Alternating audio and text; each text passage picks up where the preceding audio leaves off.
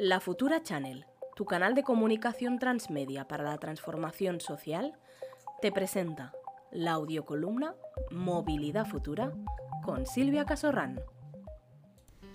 Queridas y queridos oyentes, soy Silvia Casorrán y os doy la bienvenida al nuevo espacio de la movilidad futura, el espacio de la Futura Channel para hablar de la movilidad sostenible en ciudades y regiones del mundo. En este espacio viajaremos sensorialmente para compartir diferentes experiencias que nos inspiran en el apasionante camino para conseguir unas ciudades más habitables. ¿Y qué es esto de habitable?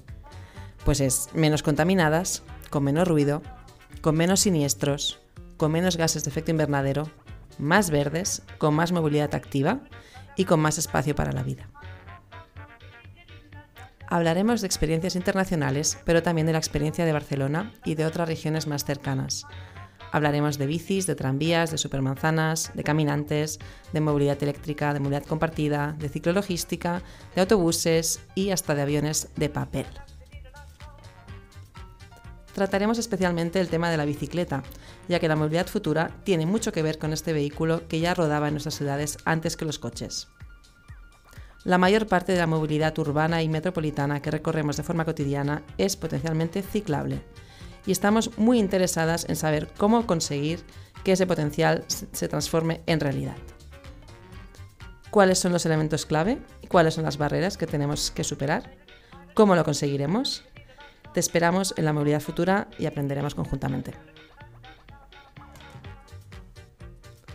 Queremos tratar especialmente el tema de la bicicleta ¿Y por qué la bicicleta? Pues porque aunque es un vehículo que ya rodaba en las ciudades antes que los coches, es la movilidad futura. Es el vehículo que representa la movilidad que tenemos que potenciar en las ciudades.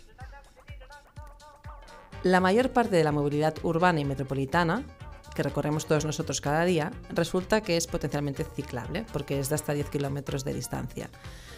Em, ¿Cómo tenemos que conseguir que las ciudades superen las barreras para que esta distancia eh, sea realmente una distancia salvable, una distancia segura, una distancia que nosotras, usuarias de bicicleta, nos atrevamos a recorrer? Porque estos son 40 minutos en bici.